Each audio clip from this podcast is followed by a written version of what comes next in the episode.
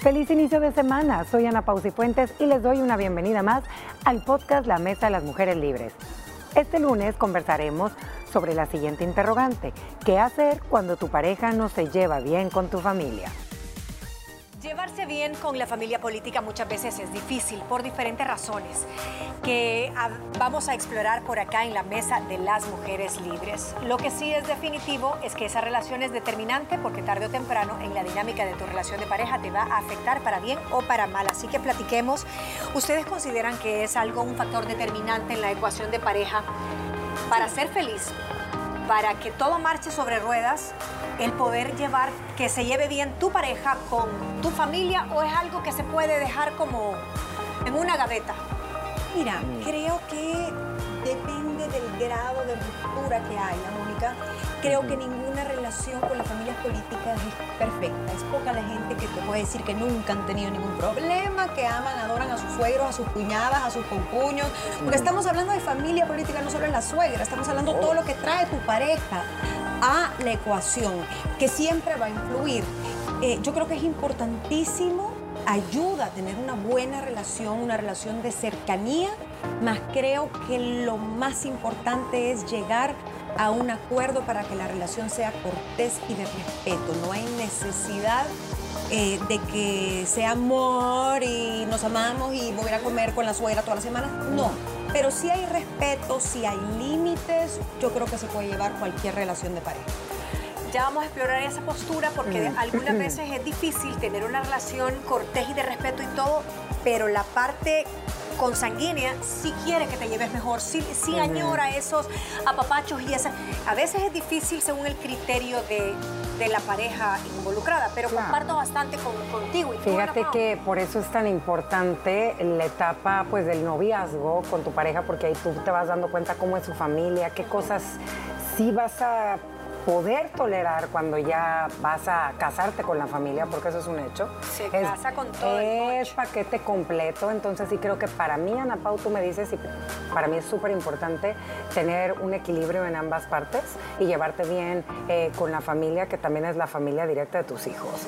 O sea, porque estar en esa lucha de estire y afloje, creo que es desgastante como pareja, porque mal que bien tus papás son tus papás y tus hermanos toda la vida y eso no va a cambiar. Igual los papás de tu pareja y los hermanos de tu pareja. Entonces, eh, sí creo que por eso es tan importante saber a lo que te vas a aventar antes de dar el sí eh, definitivo. Eso es definitivo y que creo que antes siempre se ve. Sí. Eh, los buenos días se ven desde la mañana. Pero ¿qué pasa? Y, retomo un poquito lo que decía Gina, una relación cordial siempre es sano y siempre es posible tenerlo, una educación de por medio y todo. Pero por ejemplo, acaba de pasar Día de la Madre y tú le decís a tu pareja, mira, me gustaría que le des una llamadita a mi mamá para felicitarla y le mandas un WhatsApp, suegra, eh, o tu pareja le manda a su suegra, le desea un feliz día de la madre, bendiciones, eh, bla, bla, bla. Pero ya ir a visitarla, ahí ya no te acompaño, ahí andas solo tú. Esa ruptura o esa eh, falta no de cortesía, porque está siendo educado, está siendo cortés, le está mandando una felicitación digital, pero ya no existe ese bond que te va a acompañar. Ahí vas tú solita a ver a tu mamá en la tarde con tu ramito de flores o con su regalito y a ti te gustaría que se llevaran mejor para que él te pudiera acompañar. En ese caso, ¿cómo, se hace? Mira, yo creo que aquí valdría la pena analizar un escenario como ese de por qué. Exacto. Siempre fue así la relación de que tal vez tu pareja es un poco distante o es tu familia la que es distante con él, o si tú estás del otro lado, es la familia de tu pareja la que no mucho quiere o sos tú. Entonces ya una vez definido qué pasa, porque qué tal que haya habido una disputa familiar previo a ese Día de la Madre. Llámese un tema económico, llámese un tema de los nietos, si es que hay nietos, que ese también es otra monedita que a veces viene a complicar o a, a unir a las familias.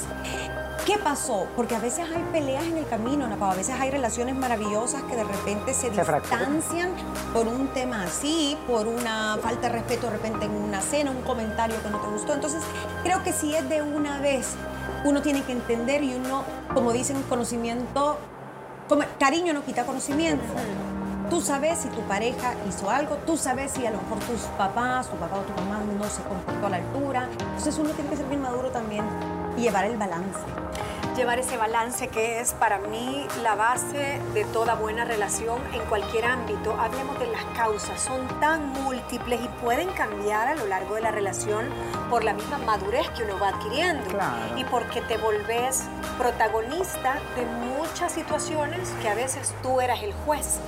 Y ahora tú las estás viviendo y decís, Dios mío, si es que reaccioné igual o peor, es que agarré llave y te das cuenta que te has convertido en todo aquello que has criticado de los papás, de tu pareja.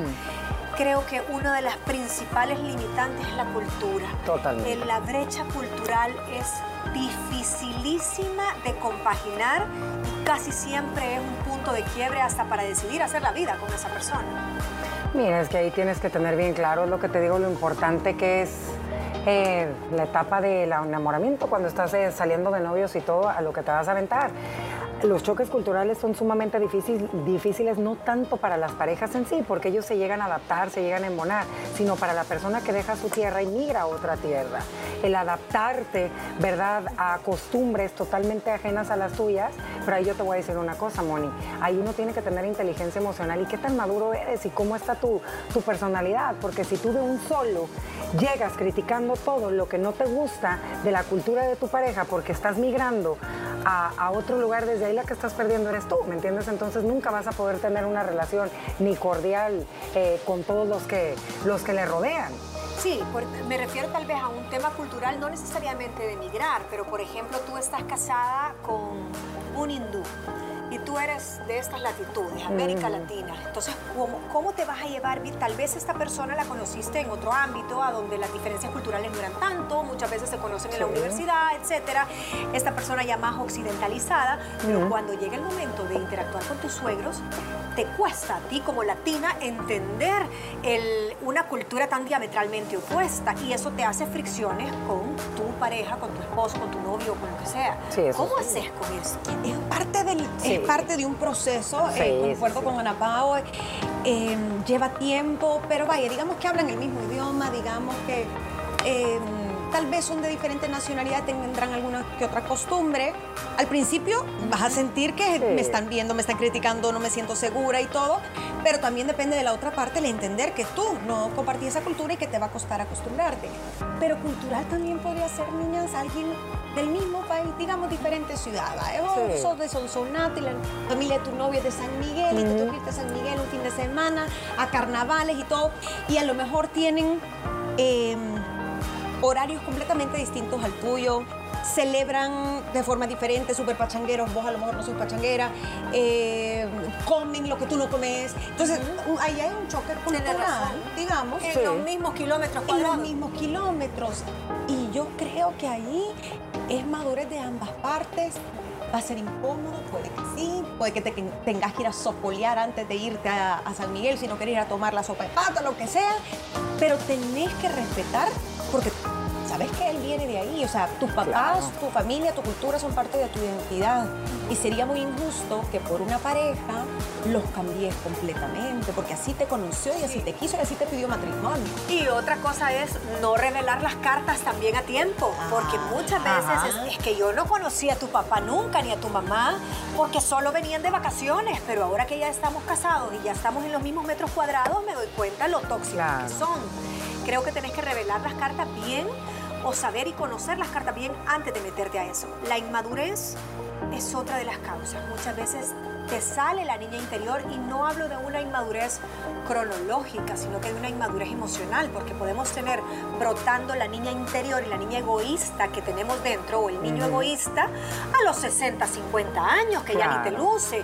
Esas inmadureces y actitudes como, ay, no, yo no voy a tu mamá porque tal cosa, o que empezás a decir comentarios chinitas y comentarios tóxicos, esa inmadurez también es un problema. Mira, eh, yo creo que todos los seres humanos vamos cambiando no es lo mismo tu relación, bueno, y hay muchas que sí suelen seguir muy bonitas, eh, con tu suegra al inicio, que tú quieres quedar bien en todos los sentidos, igual tu pareja con tus papás, uh, tiene que quedar bien. A cuando ya van pasando los años, ya vienen los hijos, ya hay otro tipo de, tú ya tienes tus rutinas, tienes eh, bien mapeado ya tú, tú, tu familia, ¿no? Y creo que a veces nosotras las mujeres somos un tanto berrinchudas, egoístas, y también un poco pleitistas por cosas y situaciones que realmente a la única que desgastan es a uno, ¿me entiendes? Eh, los hombres creo que hasta eso son un poco más relajados y son de los que no es no. Y una, vas a regañadientes, rechinando el diente y tú ahí estás y estás haciendo caras. Entonces yo creo que ahí sí es pura inteligencia emocional y hay cosas que tenemos que entender que vienen con la edad y situaciones, que vas a tener con tus cuñadas, que vas a tener con tus concuñas, con tus cuñados, hasta con los propios sobrinos o tus suegros que ya no vas a cambiar, ellos ya son así, o pones de tu parte o la que va a seguir pasándola mal, en este caso en todas las reuniones familiares, va a ser uno, ¿me entiendes? Porque al rato ya ni siquiera te van a llevar. Pero yo creo que el tema, tener razón, pero el tema de la edad de los suegros y que ellos no van a cambiar, yo creo que ningún ser humano cambia radicalmente después de alcanzar cierta madurez, que los 25 años o ciertas experiencias de vida bien marcadas. No vas a cambiar e irte a terapia conductual, cognitiva, bla, bla, bla, solo por querer llevarte bien con la suegra. Pero sí creo que todos, independientemente de la edad, puedes hacer situaciones que sean más adaptativas emocionalmente hablando y más inteligentes en la parte de las emociones para llevar la fiesta en paz. No cambiar, pero sí gestionar diferentes tus reacciones. Entonces, de parte de los suegros hacia ese yerno, hacia esa nuera fluye, también la invitación es para que ellos moldeen un poquito. No solo es al joven o al que tiene menos edad, al que le toca. Vamos a irnos a una pausa, pero se vienen, piense usted y mándenos por WhatsApp. Tengo infidencias, es cierto, a veces hay gente que es imprudente ofensas previas nunca aclaradas, esas ofensas que se fueron de un hoyito, se fue haciendo un hoyo, un hoyo, un abismo y después llegó aquel ancho del cañón del Colorado, jamás lo hablaste y eso es malísimo porque su cuerpo lo está somatizando y se vuelve después una gripe, se le vuelve una neumonía. Nos vamos con esas y otras causantes al regresar de una pausa. Regresamos con más del podcast La Mesa de las Mujeres Libres del talk show Liberadas después de la pausa. Hablemos de las diferentes causas, entre muchas que hay, el por qué no se lleva tu pareja con tu familia. Ya exploramos el tema de culturas, el tema de eh, inmadurez, hay un poquito de las infidencias cuando sos imprudente, cuando has contado algún secreto. Y ahí meto en esa buchaca ofensas que jamás se aclararon. Eso puede ser un causal. Es que, mira, me ofendió la vez que fuimos a comer y después yo tuve que seguir yendo y nunca aclaramos eso y se fue la ampolla, se fue haciendo gangrena. Eh, ¿Será alguien soberbio o será justo aclararlo? Es bien normal que pase eso, sobre todo cuando se tocan temas que tal vez son muy delicados para alguna de las dos partes, desde temas religiosos hasta temas donde también a veces uno de hijo o hija puede meter la pata. ¿Qué pasa y qué te dicen muchas veces los consejeros matrimoniales? No le vaya a poner la queja a sus papás por una disputa que haya tenido en casa con su marido o viceversa. Usted con su esposa no le vaya a contar a su mamá o a su papá ¿Qué pasa? Siempre van a agarrar partido y te van a empezar a agarrarle tirria al eh, yerno o a la nuera. Entonces ahí se meten en un problema de dos, se meten tres, cuatro, cinco, después viene la hermana, el hermano y esto se vuelve enorme. Y está el caso tal vez mm, más común o menos grande que una discusión de tú a tú, tal vez de suegro a yerno o de nuera a suegra, y tristemente no se habló y yo creo que lo mejor es que cuando hay roces, inmediatamente decir, hey, paremos, ¿sabe qué? Aquí mejor no hablemos de esto. O se le manda un mensajito esa misma tarde, mire, señorita, sorry, me apasioné con este tema, pero yo la quiero mucho. O la suegra, viceversa. Pero si no se habla a tiempo, si no se pide una disculpa, porque yo creo que independientemente si tenés 18, 20, 50, 60, si sos la suegra, si sos la hija, si sos el yerno, todos tenemos que aprender a disculparnos cuando la regamos. Cuando perdemos la cordura, cuando fuimos imprudentes, cuando insultamos a alguien y sobre todo cuando esa persona y esa familia es tan importante para tu hijo. Ahí la bola queda ya del otro lado y si sabes, no disculpar. y sabes que, qué situaciones son bien difíciles cuando tú eres la persona que no originaste el pleito. ¿Qué quiero decir? Va, la cena navideña, se junta toda la familia y resulta que algo le contaron, no sé, a tu papá de tu marido. Algún chisme, algún ye por ahí, alguien le contó. Entonces tu papá agarra idea con él, pero nunca te lo dice a ti y empieza a ser un poco distante con él. Imagínate eso también qué difícil cuando son familias así que la relación no está bien o hay por ahí tema de roces o envidias o competencias, sea de las nueras con las, eh, o sea, eso es bien difícil, porque a lo mejor y tu marido está al 100 con tus papás eh, y tú no sabes el por qué tu papá le agarró llave a tu marido, ¿me entiendes? Y ¿qué está pasando aquí?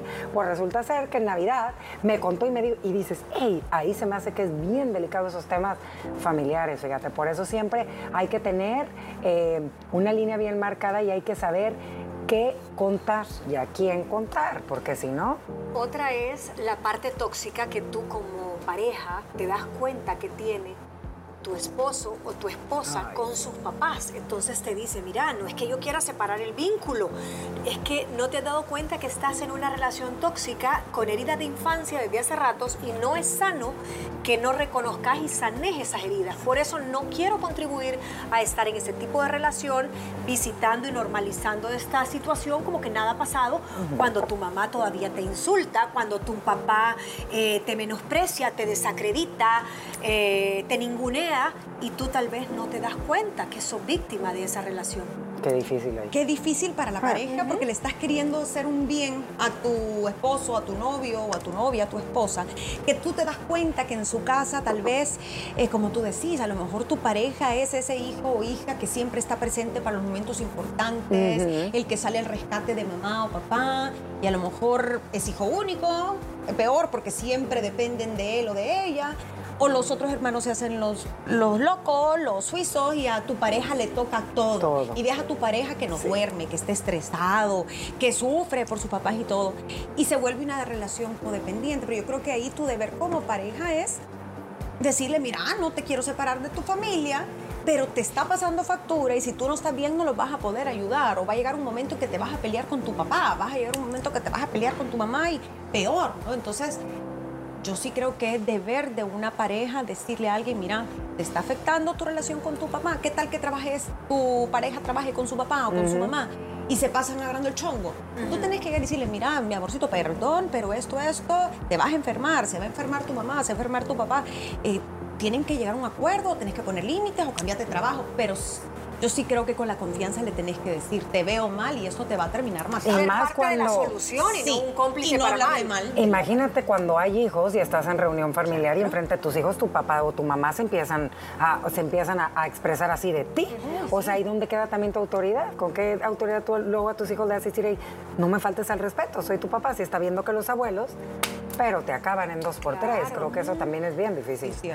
Antes de pasar a qué hacer y que se nos vaya el tiempo, eh, quiero pasar como pinceladas de las otras causas que teníamos y dice tensión por equiparar tiempos. Es que vos pasas más con tu familia que con la mía problemas financieros cuando hay un dominio económico y eso se suele dar. Si el papá mm. del eh, esposo o de la esposa es el del dinero, y el de la, el de la solvencia, muchas veces el, el, cónyuge se siente minimizado. Pues sí, como tu papá te dio carro, te puso apartamento a tu mm. nombre, eh, te paga todavía el dinero de bolsillo que necesitas para tus gustitos, te hacen sentir como que no sos el proveedor y el procurador de esa familia.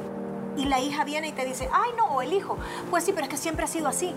Ese creo que es un gran problema, el exceso de financiamiento de parte de uno de los de los suegros. Híjole, y es la realidad de muchas parejas, sobre todo jóvenes, Moni.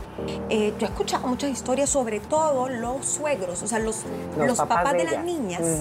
A veces se casan con un buen muchacho y todo, pero que no les puede dar a lo que están acostumbradas, mantener su nivel de vida. Entonces viene papá y pasa y pasa y pasa y pasa para que la niña tenga eh, la casa que quiere, el carro que quiere, los viajes, etcétera. A ese hombre a lo mejor al principio le ayuda, pero ese yerno va a empezar a decir, ok, el hombre de esta casa soy yo, te casaste conmigo y esto es lo que yo te puedo dar. Y la hija está acostumbrada y no le va a gustar cuando le cierren el otro chorro. Entonces ahí puede venir hasta una separación. Ese es un caso bien común y creo que se tienen que poner límites y si usted va a aceptar ayuda de un suegro o usted de su papá, sepa que, que tiene que ser algo temporal porque le estás quitando a tu pareja como ese ese sentimiento, ese orgullo de ser el proveedor, de ser el responsable de los hijos. Imagínate que termine el abuelo hasta pagando colegios y todo. ¿Cómo no te va a decir qué hacer? ¿Cómo no se va a sentir dueño de tu vida? Si está pagando. Si estás contribuyendo a una estructura no sana. El que paga manda, tristemente, esa es la verdad. Mira, es que a veces les entra tanta la, la necesidad y la ansiedad de quererse casar en vez de esperarse poquito, a lo mejor esperar para que su novio tenga algo más solvente, más solvente pero a veces ¿va? son chequeras tan abismalmente opuestas que ni que esperes 10 años vas a poder y siempre va a ser la niña o el niño de papá cuando es un juniorcito. Entonces toda la vida no es que mira mi papá me va a poner de cargo en la junta directiva para poder entonces justificar un salario extra. Es que eh, ya tengo aquí el carro y entonces este lo sacamos de la empresa va a ser muy Nunca vas a poder competir con Nunca eso. vas a poder competir. Ah. Hay brechas que son inalcanzables y te toca como esposa o como esposo o como pareja eh, el decir voy a disminuir mis gastos y me voy a adaptar a mi nueva vida y mi nueva realidad financiera de mi pareja sin descartar de la noche a la mañana Sí. que ese papá o esa mamá te vayan ayudando pero por graditas. Vaya, mira, te- la mesada te la voy a ir cortando de aquí hasta diciembre. Te voy a ayudar con el seguro del carro. Te voy a ayudar con el bono del colegio del niño. Pero las mensualidades, si los querés meter ahí, los vas a pagar tú. Tú. ¿Verdad? Eso creo que podría ser un Sí. destete gradual. ¿Qué hacer? Ya dimos todas las causas o múltiples causas. Ahora, ¿qué hacemos si tenemos cualquiera de estas situaciones enfrente? La primera, y para mí a la vez es, ¿cuál es el origen? ¿Cuál es la causa? Investiguen. Claro, tienes que hablarlo, definitivamente, porque si uno deja que ese vaso se llene de agua en el momento que el agua se caiga de ese vaso, ya no va a haber marcha atrás desde el día uno. Cositas que empieces a ver que a ti te van cayendo gotitas en ese vaso, frénalas y diles el por qué. Mira, no me parece la manera en esto y esto y esto y esto. Eh, desde ahí, para el día que se llene ese vaso de agua, yo te lo dije. Te dije que esto iba a suceder. No es nuevo para ti. Lo tienes que hablar, no te lo guardes. Y cuando ese vaso se llena, muchas veces es imposible No. ver la profundidad. Exacto. Y entonces empezás a alegar, y pero tal cosa, y mira cuando hiciste otra. Ay, pero ya ni me acuerdo. No. Tenés que actuar ante la primera gota. Luego dice otra, si es algo pasajero, trata de no darle mucha importancia, pero subsanarlo. Y eso es difícil, Sí. hay que ser bien maduro para decir esta batalla no la voy a pelear, la voy a dejar pasar, no es tan importante, prefiero tener paz en mi casa que quedar bien o que quede ella bien conmigo o él conmigo. Yo creo que la comunicación es básica, pero hay que saber cuándo, y, y por eso el primer punto creo que es el que más cuesta, Moni, darte cuenta hasta dónde te está molestando, por qué, y si realmente Sí. es culpa de la familia política o tú tenés también tu cuota de culpa, sos muy intransigente, sos muy delicada, sos muy sensible, no te gusta la crítica, sos consentida o consentido, hombres y mujeres igual. Em, hablar las cosas y no no atacar, no criticar, no insultar. Diferente es que vos le digas, mi amorcito, eh, tu mamá hoy se le pasó el mal humor y, y no me gustó, no lo disfruté, a que digas, tu mamá es una bruja. ¿Ves? Hay maneras de decir. Le pones la, la, la bruja de Shakira, como la puso en el balcón. Y a veces en el calor de la discusión se nos salen palabras que no hubiéramos querido decir. Acuérdate que le estás hablando de su mamá, o le estás hablando de su papá, o le estás hablando de su hermana, o de su hermano, que se aman con locura. Entonces, si vos te vas directo al carácter de la persona para criticarlo, vas a perder. Y yo creo que como cualquier situación, eh, en cualquier ámbito de la vida, ya sea laboral, ya sea social, religiosa, hay una clave para no generar estas heridas y estas ampollas y ese roce y que se le vuelva la conversación asertiva, se le vuelva completamente al- vuelta a la tortilla y dice, ataca las ideas, más nunca a las personas. Nunca a la persona. A la persona, esto no es personal, no es contigo, es que tu proceder tal y tal cosa. Ese siempre va a ser un buen comienzo. Eh, trate de hacer reuniones donde encuentren un punto en común. Pídele siempre a tu pareja respeto hacia tu familia en la forma de referirse, etcétera. No tomes partido, eso me parece bien difícil y quizás con esa voy a cerrar. Eh, cuando tú estás en, tú estás siempre en medio. Tú Ay, sos qué la que sufrís porque estás entre el amor de tu vida y entre tus papás, que son otro amor de tu Sí. vida. Y estás volteando para los dos lados y la posición más difícil la llevas tú. Mira, yo creo que aquí un consejo bueno que entraría, uno sabe qué batallas elegir, cuáles son las batallas que vale la pena luchar y hay cosas con las que una se engancha que no vale la pena desgastarte. De verdad, si usted va a luchar y va a elegir una batalla que valga la pena y que tenga ese vaso bien llenito de agua, porque es la familia. O sea, no es cualquier cosa, no es un amigo que se va y no importa. Y si no hay cosas que pueden dejar uno pasar y que, total, ya sabes, te vas conociendo las personalidades de los familiares, tú ya te los puedes y dices, no, este se le va a pasar, ¿me entiendes? Sí. Sí, no. Yo creo que una palabra clave aquí también, a veces cuando no se puede solventar, porque a veces no se puede y no se llevan, dosificar. Y eso se le escuché yo a un psicólogo familiar dosificar. A veces no hay que ser tan absoluto, ah, pues ya nunca voy a esa casa, ah, pues ya nunca me hablo con tu papá. No, dosificar, es decir, si querés a la persona con la que estás, sabes que su familia es importante y no lo vas o no la vas a alejar. Entonces, que cada uno tenga su tiempo propio en familia, pero hay ciertas fechas que vas a tener que compartir con la familia política, entonces tratar tal vez un lugar neutro, un restaurante, no tu casa o no, tu, no la casa de tus suegros, eh, o a donde tu cuñada, a lo mejor siempre hay un tercero que puede ser mediador, ese cuñado, ese concuño, ese cuñado tuyo que es chistoso y tiene sentido del humor, la tía te puede echar la mano, encontrar una, una familia, un amigo en común de las dos familias y se ven ahí. Se puede. Nunca ir a un lugar donde los dados estén cargados. Y con eso cierro porque justamente Gina tocó la última y la dejé de último porque me parece súper importante que hay situaciones que son irreversibles y cuando eso sea así, trabaje con mucha inteligencia emocional como si se tratara de un divorcio. Fechas completamente divididas, tiempos compartidos, pasamos Navidad con tu familia, 31 con los míos, agosto con tu familia, Semana Santa con los míos y los límites desde el amor bien claros. Con esto cerramos el podcast de este lunes. Gracias por escucharnos. Recuerda que de lunes a viernes traemos temas de mucho interés para ti. Si quieres conocer más sobre nosotras, no olvides que puedes sintonizar nuestro programa de lunes a viernes a través de la señal de Canal 6 a las 12 del mediodía. Y también puedes seguirnos en redes sociales como arroba liberadas TCS. ¿Sabes qué es el stalking y cómo evitarlo? De ello platicamos el día de mañana. Los esperamos.